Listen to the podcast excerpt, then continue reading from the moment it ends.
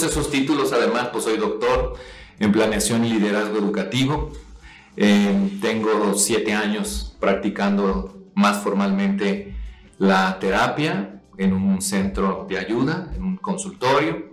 En, años anteriores pues me dedicaba más bien a la formalización del proyecto, de aprender a ser terapeuta, capacitación, etcétera. Pero pues aquí estoy para servirle. Muchas gracias por la invitación.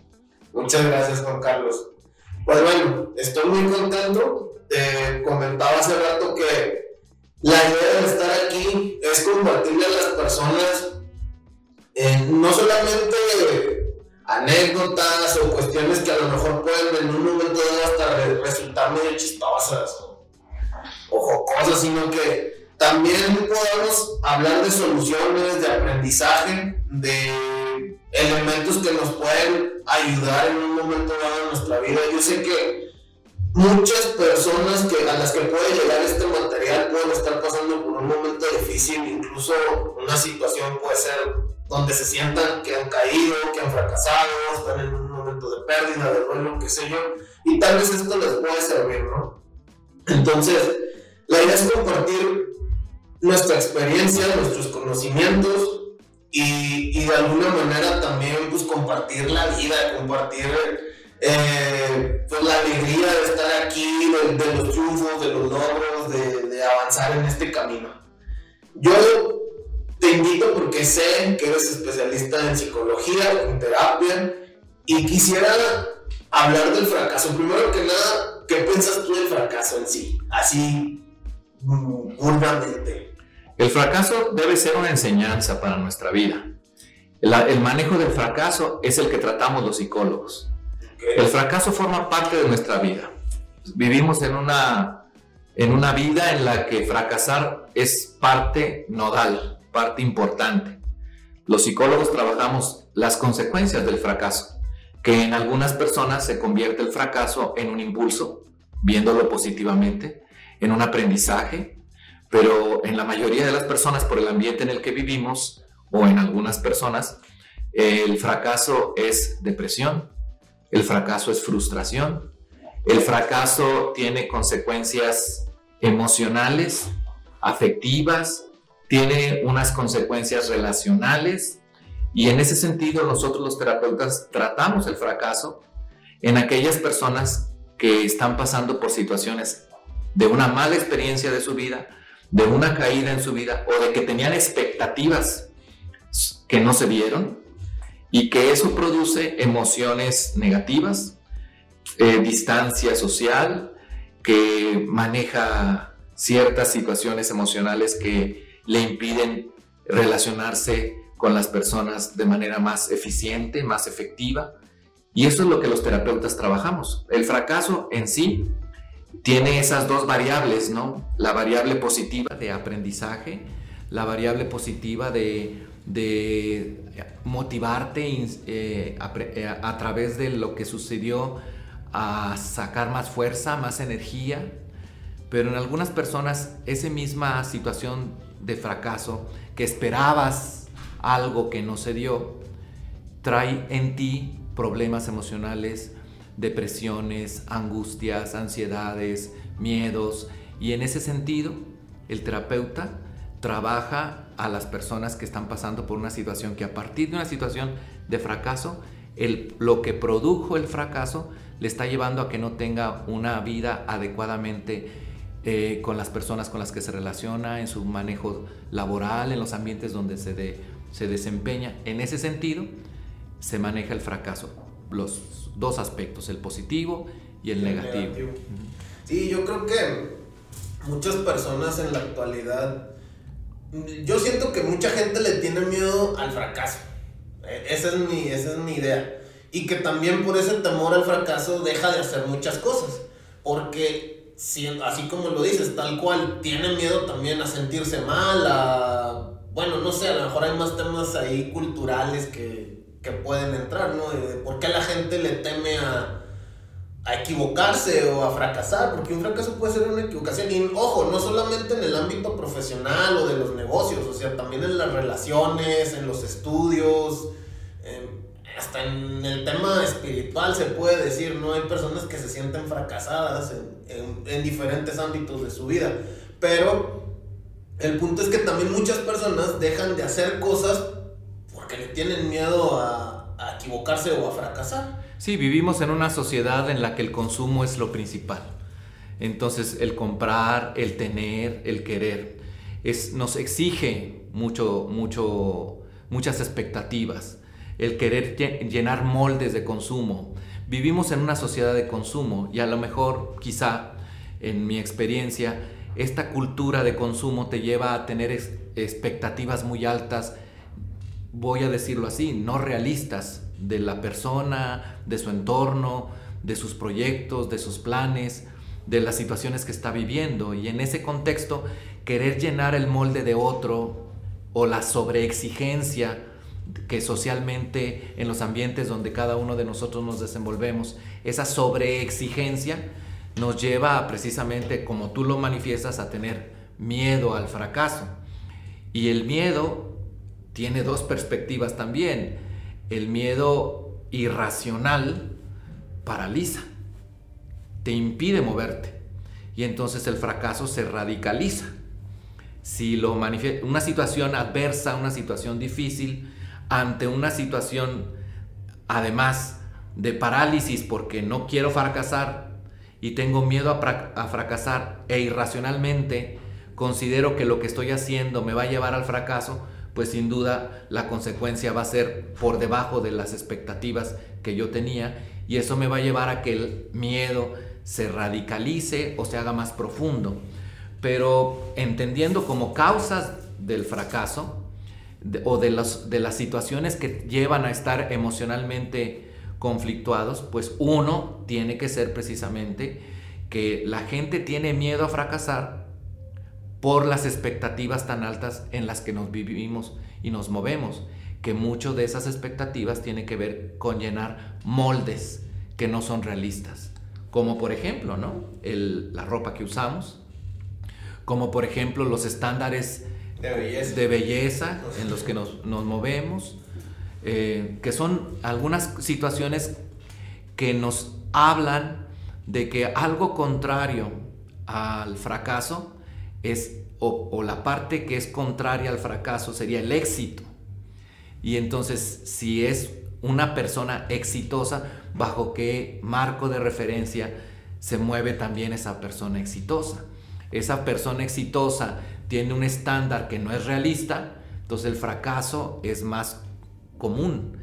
Y, y, las situaciones que se dan por el fracaso, que es la frustración, brotan inmediatamente, incluido el miedo, como lo manifiestas tú. Sí, no, incluso, bueno, ahí también ya se abre como otra pregunta u otro concepto a abordar que, pues, ¿qué es ser exitoso, no? O sea, porque alguien puede pensar que ser exitoso, pues, es tener mucho dinero, ser un chingón en algo, este, no sé, lo, que, lo que proyectas hacia afuera. Alguien el éxito lo puede medir más internamente en cuán feliz se siente, aunque no sea la persona más rica del mundo, etcétera, etcétera, etcétera. Se puede decir en cierta manera, en, en, en, pocas palabras, yo lo manifiesto así, algunas veces, al menos cuando yo era más joven, se manifestaba, por ejemplo, que para poder exitoso en la vida tendrías que escribir un libro, tener un hijo y, y plantar un árbol.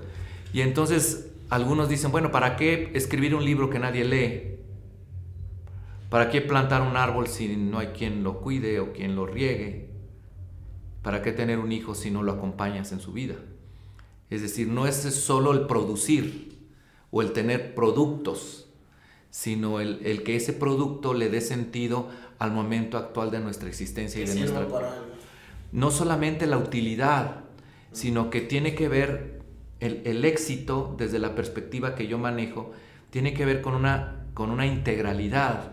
Y esa integralidad es que no solamente te lleve a producir algo y que tengas algo, porque yo conozco personas que tienen mucho dinero, pero que no, y tienen casas, pero no tienen hogares.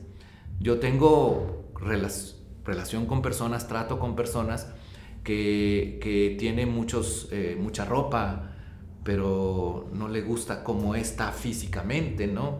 Que tienen trastornos emocionales por cuestiones de alimentación, que necesitan estar bajo un estándar de una figura y la ropa que tienen no les sirve absolutamente de nada porque ellos se ven mal. En ese sentido, tiene que haber un cierto equilibrio en distintas dimensiones, no solo la cuestión utilitaria. En una cuestión utilitaria, como decimos, tiene que ver con producir, con tener, con conocer y dónde queda el ser. El ser que, que en cierta manera está integrado de cuestiones intelectuales, de cuestiones emocionales, de salud corporal. No somos más que eso, somos ideas, pensamientos, razonamientos. Y habrá quien diga que también entra ahí lo espiritual.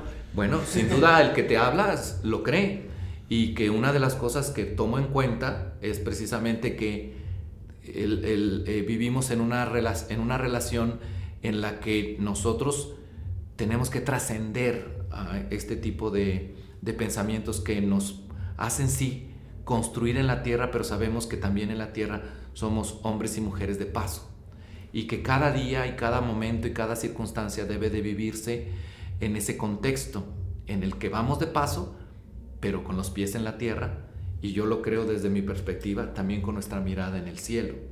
La mirada en el cielo que no nos impida arar la tierra y creer que de lo del cielo se, va a mover pues. la tierra sin que nosotros movemos un solo dedo, ¿no? Y aquí también es que todo lo, mi esfuerzo, toda mi dedicación depende solo y absolutamente de mí y yo no creo eso.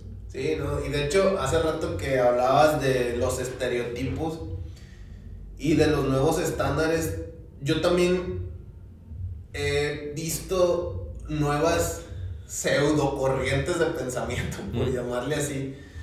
Y hay algunas, eh, pues sobre todo en las redes sociales, y que también ese es, este es el fin, ¿no? De, de este podcast eh, o de este espacio, como también hablar más de la realidad, o sea, ser más realistas, porque hay mucha gente que te vende el éxito, el, los gurús empresariales, los gurús también del, del cambio radical personal y espiritual, etc. Pero yo digo que sea lo que sea que uno emprenda, necesita esfuerzo, necesita trabajo. Puedes tener un golpe de suerte o puedes ser muy bendecido o tienes un don o Dios te ilumina, como le quieras llamar, pero no funciona solo. O sea, el talento no hace todo. hay una frase que me gusta mucho que comparten, no sé de quién es, pero dice que un día la disciplina llega a vencer al talento. Y esa es la realidad. O sea, el trabajo, el esfuerzo, el estar enfocado mm, es más importante que un golpe de suerte, que una, habilidad, que, que no sé, llámale como le quieras. Tú estás hablando de oportunidades, de ciertas oportunidades que se dan en nuestra, en nuestra vida y esas oportunidades se toman o se dejan. Así es. Y cuando están las oportunidades, pues uno tiene que tomar esas oportunidades y aprender de ellas visto desde la perspectiva de que es una oportunidad.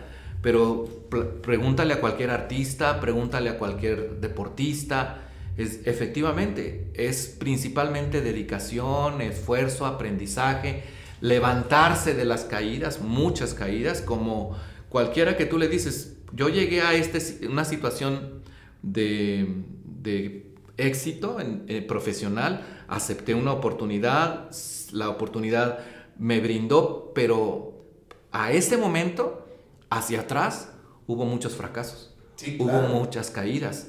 Y en ese sentido aprendí de cada una de ellas y salí adelante. Como también se suele decir, y me venía cuando tú comentabas esto, eh, hay en la cultura nuestra la, situación de que para las personas adultas, chango viejo no aprende maroma nueva. Eso es mentira. Sí aprende, solo que se tarda más. Eh, todos aprendemos, todos sacamos adelante, si aprendemos de nuestros errores. Esa es la parte, digamos, más positiva del fracaso. La parte positiva del fracaso es aprendizaje. Y aprender de que fuimos irreales en nuestras expectativas o nuestras expectativas fueron por encima de nuestras realidades, o que la utilidad no era la que yo esperaba, necesitaba otro tipo de esfuerzo, todas esas cosas van haciendo que nuestra vida se enriquezca. Pero el asunto viene, que es una de las cosas por la que tú me invitabas aquí, al menos me platicaste antes, es cómo eso repercute emocionalmente en personas que ante una situación de caída, por lo que sea, como comentábamos también de que la, es importante saber las causas de las cosas, pero una persona cuando viene con un terapeuta no quiere saber por qué está así. En general, eh, sanamente, las personas quieren cómo le hago para ya no estar así, cómo le hago para salir adelante, cómo le hago para vencer esta situación. ¿Cómo se le hace? Entonces, primero es entender el, que, el que nosotros, los terapeutas, somos una ayuda que está orientada, al menos desde la perspectiva que yo manejo, está orientada a la solución, a los cómo. Cómo llegaste aquí es un aprendizaje. Yo no puedo cambiar el pasado. El por qué, la causa, pues. La causa responde a la pregunta ¿por qué estoy así? Y si yo descubro por qué estoy así, pero sigo repitiendo el mismo esquema, pues entonces el que yo ya sepa por qué estoy así, no me va naturalmente a resolver la situación. Es cómo, cómo sí, Me llamó, hace rato que, que platicaban, me, me llamó mucho la atención una parte en la que me decías, si te enfocas en el por qué, es porque estás buscando culpables. Así es.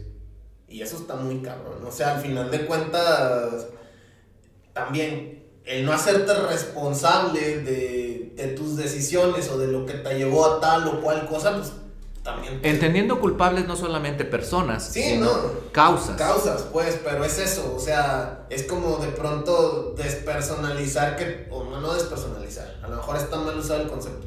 Es como deslindarte de que tú fuiste quien tomó la decisión y el que posiblemente se equivocó o se cayó o lo que sea, ¿no? O sea, Tú estás hablando de una cosa que es muy importante a la hora de las soluciones, la responsabilidad.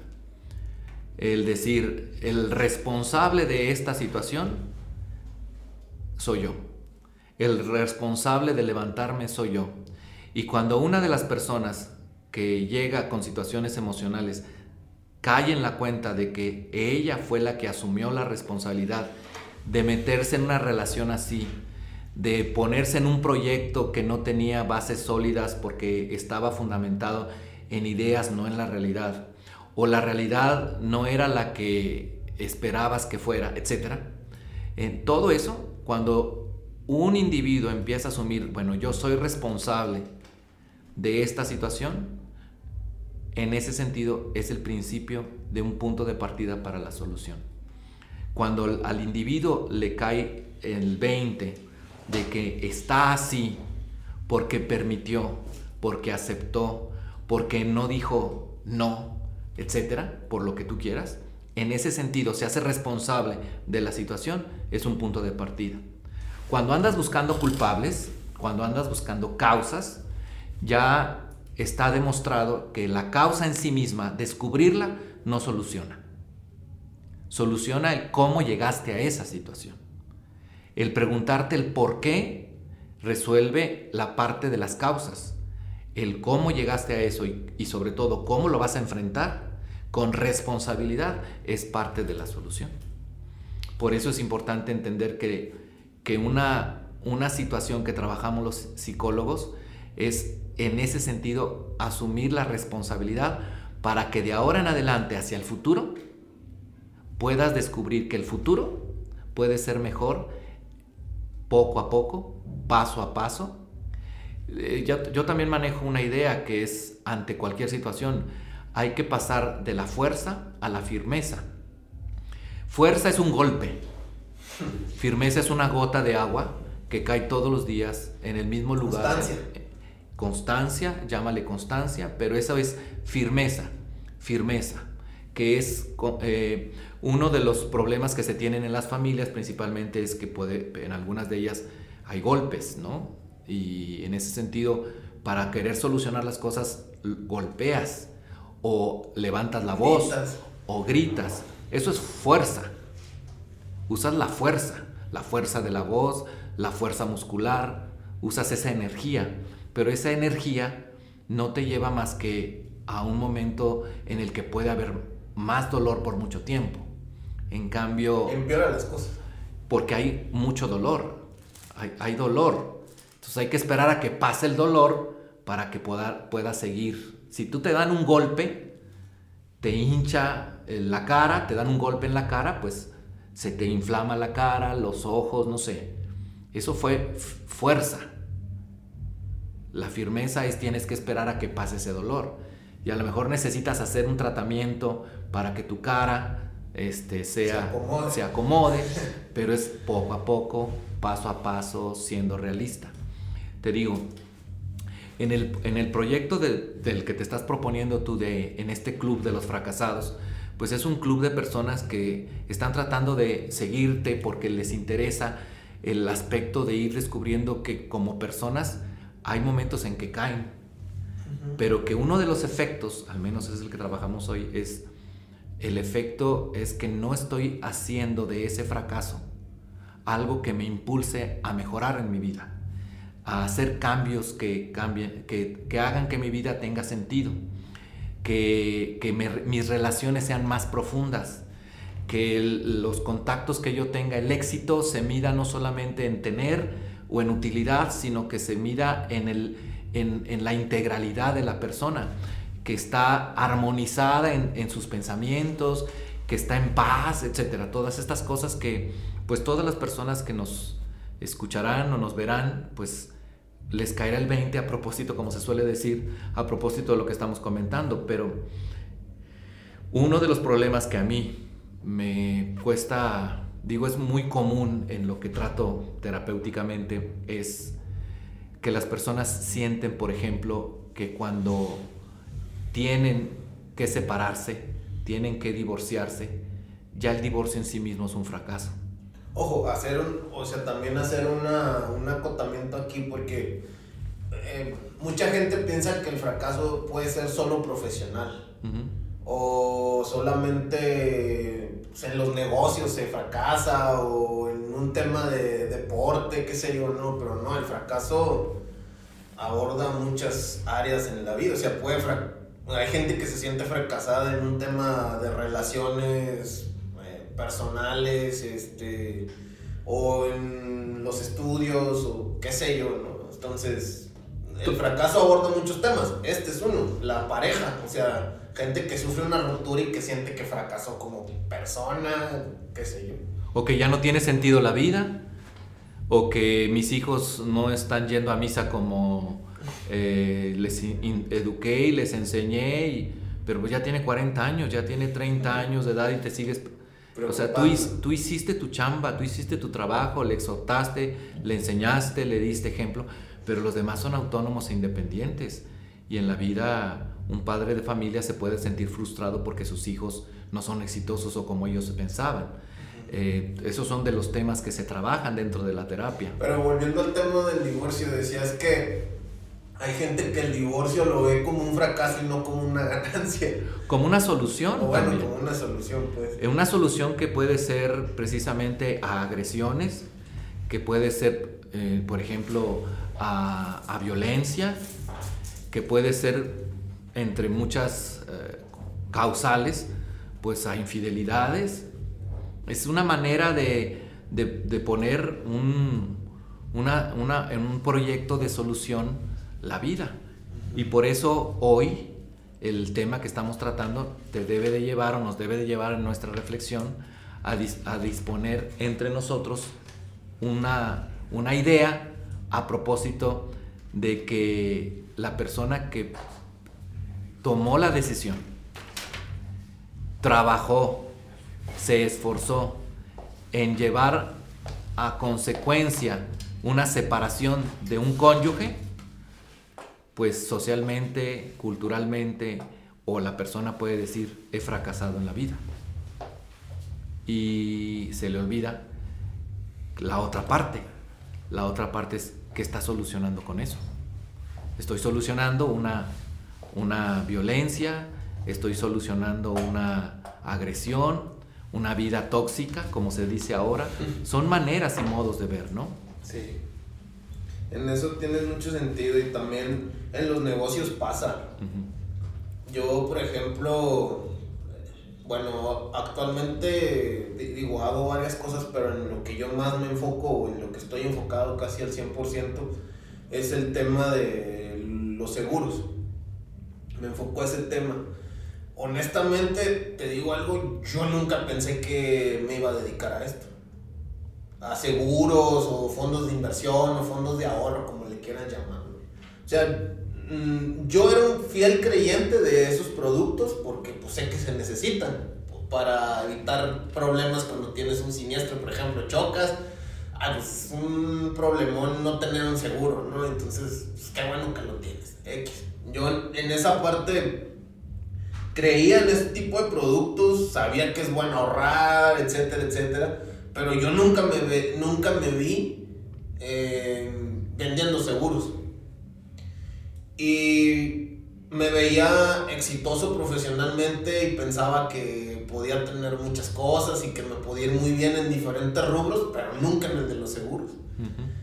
Y de pronto tantas caídas y tantos fracasos en diferentes ámbitos profesionales me hicieron llegar a, esto donde me siento como pez en el agua, donde siento que incluso todo lo que he vivido en mi vida, eh, de alguna forma u otra, fue como una preparación para llegar a este punto y ayudar a las personas desde esta trinchera, ¿no? Pero tú, en síntesis, eres un ejemplo de lo que hemos venido platicando hasta ahora. Te caíste en la cuenta de que las cosas en las que a veces no resultaban, aprendiste de ellas. O sea, si estás ahora hablando de que estás como pez en el agua, es que aprendiste de ellas. Segundo, fuiste responsable. Eh, te hiciste responsable de lo que estaba pasando. Y tercero, aceptaste una oportunidad. En un momento dado dentro de todo este proceso, hubo una oportunidad en el que se te dio a ti la posibilidad, por alguna razón, se te dio la posibilidad de empezar este trabajo, que ahora lo manifiestas como pez en el agua. Y, ese llamar ahora, me manejo como pez en el agua, en, en el sentido del fracaso, que es el que estamos tratando, lo has llegado a decir en la medida en que tú aprendiste de todas esas fregadazos que te diste. Segundo, que tú mismo eh, eh, te hiciste responsable de ellos, no le, no le echaste la responsabilidad a tu mamá, a tu papá, a tus hermanos, a, Dios Padre, ni al mundo, ni al, ni al partido en el poder. Tú mismo lo, lo, lo asumiste y lo que empezó el camino de solución a eso es también gracias a que aprendiste de tus errores, gracias a que fuiste responsable, te diste cuenta de una oportunidad, de un nicho de oportunidad, se dice ahora. Y ese nicho de oportunidad profesional lo enfocaste a lo que, a lo que ahora haces y eso le da armonía e integralidad a tu relación con tu esposa, con tus hijos, con tus padres, eh, con tus padres, profesión, tus estudios adquirieron un sentido práctico, eh, tienes posibilidades para poder darte cualquier gusto y estar a gusto, tú solo y en compañía, y te da una cierta movilidad, ¿no? Pero para poder llegar a eso, pues hay que, como insisto, asumir estas tres cosas, ver el aprendizaje, ver el aprendizaje, la responsabilidad y tener la oportunidad si se presenta, de sacar adelante las cosas o si no, volver. Pero si te dejas llevar solo por una emoción y entonces no puedo hacerlo, eh, siempre me va mal, eh, el mundo no me quiere, eh, ah, estoy, estoy castigado, estaré embrujado. Que sí lo llegué a pensar, o sea, que yo sí llego, o sea, eran tantas ya, tantos fallos, que yo sí decía, pues qué chingados está pasando. O sea, ya no le encuentro una explicación a esto. y, ojo, no era tanto en mi parte, eh, pues más personal con mi familia, no era tanto en eso, no, eran broncas, al contrario, porque mm, yo siempre me sentí muy respaldado por, por, mi familia, por mi esposa, etc. no era por ahí, era siempre lo profesional. O sea, la bronca en, en, en que no se daban los logros profesionales o el éxito profesional. También es una expectativa, es decir, es la, es la expectativa. Y tú has hablado de, de descartar causales. Es decir, la causa no venía de mi familia o no estar apoyada en mi familia. La causa no venía por estar eh, no apoyado por mi esposa. No era esa una causal para poder estar en una situación emocionalmente afectiva. Que, que yo me di cuenta y es algo que dijiste al principio, porque tal cual yo caí en un tema de depresión. Ok. O sea, por, por la cuestión de... Ya cuando me meto a terapia y todo este show, eh, me doy cuenta que ah, pues, no había trabajado las pérdidas, las caídas, había evadido muchas veces esa, esa parte. Mm. Ya estás hablando de los cómo.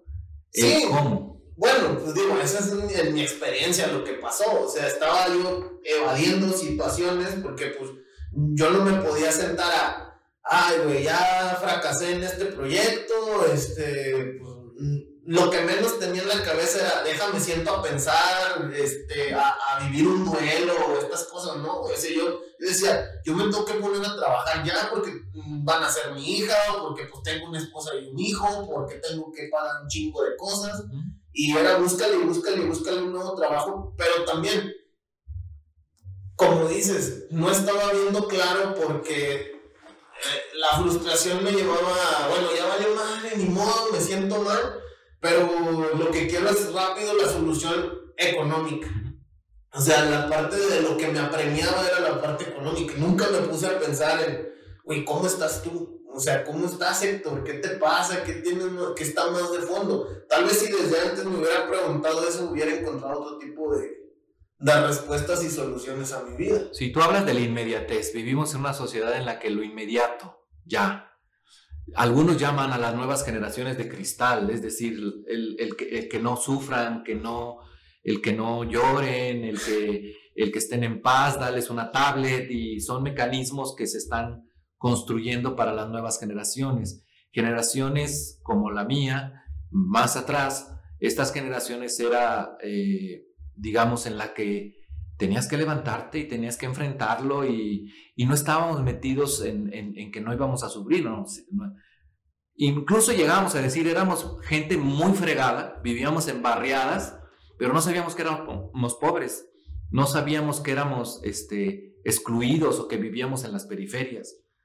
Y no lo sabíamos porque no estábamos en unas expectativas muy grandes. Yo tuve una compañera, por ejemplo, que es eh, rusa, y que me comentó una cosa que me parecía, eh, hace muchos años, que me parecía irreal, que ella, pues no se le antojaba la, una Coca-Cola, pues porque en Rusia no había Coca-Colas.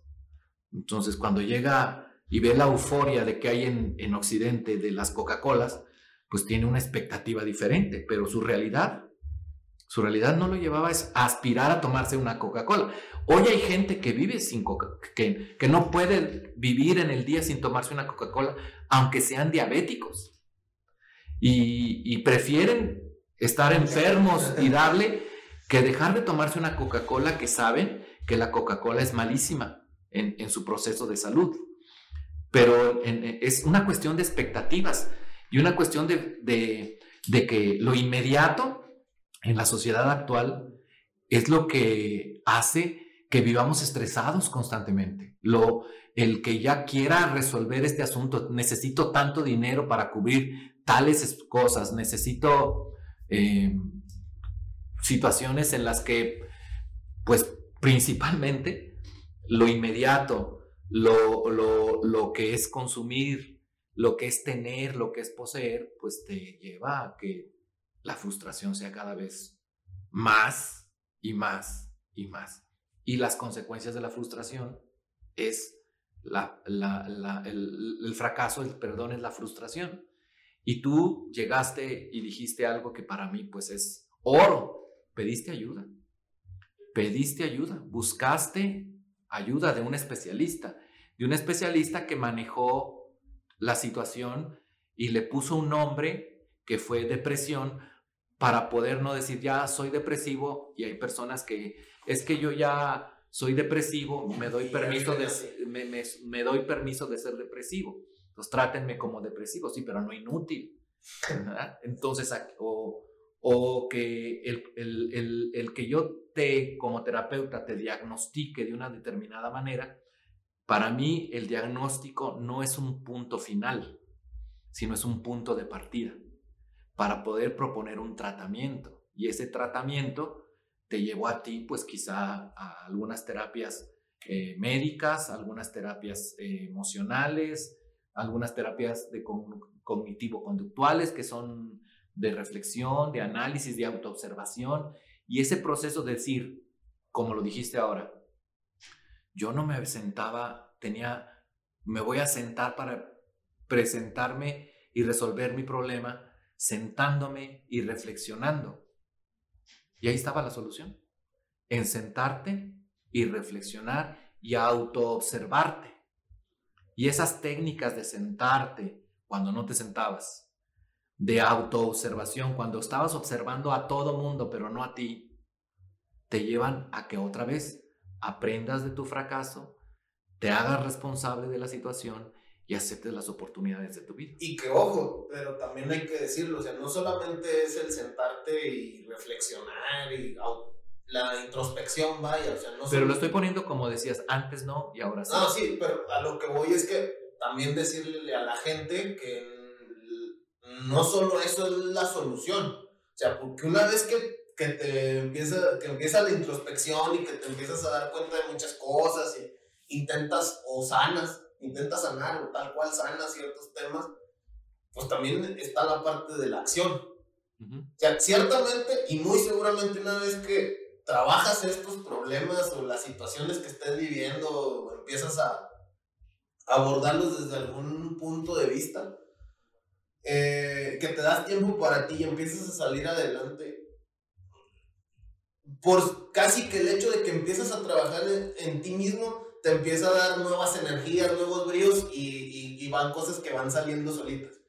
Pero, no, digamos que si uno se enfoca a que quiere algo donde le vaya bien o conseguir un objetivo, etcétera, no solamente es el, la introspección y, el, y la terapia, es también la parte donde ok, ya estoy bien, pero le tengo que fregar, tengo que enfocarme, tengo que trabajar, agarrar una oportunidad, estar a las vivas porque las oportunidades pasan también. Por eso yo, la terapia no es magia, pero comienza con el caer en la cuenta de que necesito ayuda y que hay especialistas que están entrenados, estamos entrenados para poder acompañar procesos de solución. Y cuando se habla de un proceso de solución, es precisamente el ir dando pequeños pasos, que en el caso que estábamos platicando contigo es autoobservación, es una técnica. El que tú te sientes, que pares, que estés, hagas un alto y que en ese alto lo dediques para autoobservarte, es un mecanismo, pero no es magia. Evidentemente hay personas que son, que piden ayuda, pero no quieren cambiar. Y en ese sentido, el terapeuta está entrenado para darse cuenta de cuando hay personas que llegan a tu consultorio pidiéndote ayuda, pero sabes que no, no van a cambiar porque el, el, punto en el que están y llegan a, ayuda o es porque están tratando de ganarse y congraciarse a alguien, por ejemplo. Al terapeuta. Y, o al terapeuta lo quieren hacer a su, a su proceso. Es, es el proceso de, de adaptarlo a que sea como que mantenga el sistema, mantenga el problema, porque el, el mantenimiento del problema pues trae ciertos réditos. Y esos réditos aparentes pues son es de tengo comida y no voy a trabajar. ¿Sí? Eh, se preocupan por mí, me dan todo y, y, pero tengo que estar deprimido para poder obtener eso. E, es, es, es un, un, una situación aparente de bienestar, pero es un bienestar que a la larga va a traer síntomas que afectarán a otras partes del sistema y que en cierta manera pues pueden provocar en las personas pues que lo que está padeciendo ahora pues necesite cambiar porque tengo eh, unas personas que traté hace muchos años que una de las cosas que llegaban a terapia es porque el niño de 11 años, 12 años en aquel entonces, que tenía se estaba orinando en la cama. Y una de las cosas que resaltó ahí es que él se orinaba en la cama porque lo único que era el, era el único momento que le ponían atención, sus papás. O sea, sus papás estaban en conflictos, en problemas, en dificultades de pareja y que la única manera de donde los podía tener a los dos juntos era cuando él se orinaba. Entonces, quizá los papás estaban bien, ellos se daban cuenta que estaban bien, pero la repercusión se dio ahora en una persona que está afectada por esa situación y esa situación que afecta a una persona que es vulnerable o que es más sensible a esa situación, si no resuelven sus problemas de parejas, pues lo más probable es que este niño no vaya a resolver su problema de orinarse. No solamente es no dándole de tomar cuatro horas antes de dormirse agua, sino es más bien que hay otros problemas más allá. Es a lo que tú dices. No solamente es el, el que yo diga, me estoy auto-observando, ¿no? Es constancia, es todos los días. Un tratamiento es un proceso que no es de una semana.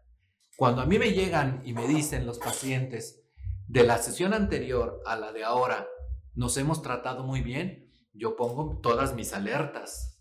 Es decir, no está funcionando. Porque en una semana no se puede resolver de un problema que tiene 20 años. Es decir, que tú ya estés haciendo cosas mejorables y que te haga sentir mejor es un punto de partida, pero que si la viene una recaída, la recaída es peor. Por eso es importante entender efectivamente de que se requiere dedicación. No solamente es descubrirlos cómo, sino es que empezar a practicar. Y la práctica pues te va a llevar a nuevos escenarios y esos nuevos escenarios, nuevos retos. nuevos retos, nuevas circunstancias y esas circunstancias te llevarán a lograr un equilibrio emocional que te permita socialmente, relacionalmente, ambientalmente y personalmente, te permita sacar adelante tu vida, ¿no? Claro. Y el club de los fracasados se irá haciendo cada vez menos grupo de personas porque están resolviendo sus problemas. Pues sí, yo, ojo, también el, tema era que, qué bueno que lo dices así, porque la idea no, no es como congraciarnos en el fracaso o quedarse ahí, sino era también como una, pues un, sarcasmo, ¿no? O sea, de decir, sí, güey, he caído y todo, pero me voy a levantar o me, o me he levantado, y eso es lo importante. O sea, y, es lo que quisiera. Yo creo que tú también has vivido ese tipo de experiencias. Todos hemos vivido experiencias pues, difíciles, complicadas. algunos nos afectan de una manera, a otros de otra. Al final de cuentas, y lo importante número uno, pues es hacernos responsables. Así, a razón de lo que platicamos ahorita. Lo primero sería hacernos responsables de lo que estamos haciendo, de lo que nos está pasando una vez que nos hacemos responsables y trabajamos en, en nosotros mismos para salir adelante, eh, las cosas empiezan a cambiar y entonces hay que aprovechar las oportunidades y las posibilidades de crecer y de ser mejor persona cada día en los diferentes ámbitos de nuestra vida. Pero no basta solamente con decir, ya soy responsable, está bien. es decir, es todo un proceso. Claro. Cada, cada, cada elemento que yo estoy tratando contigo es, por ejemplo, la, el asumir que lo que pasó no lo puedes cambiar.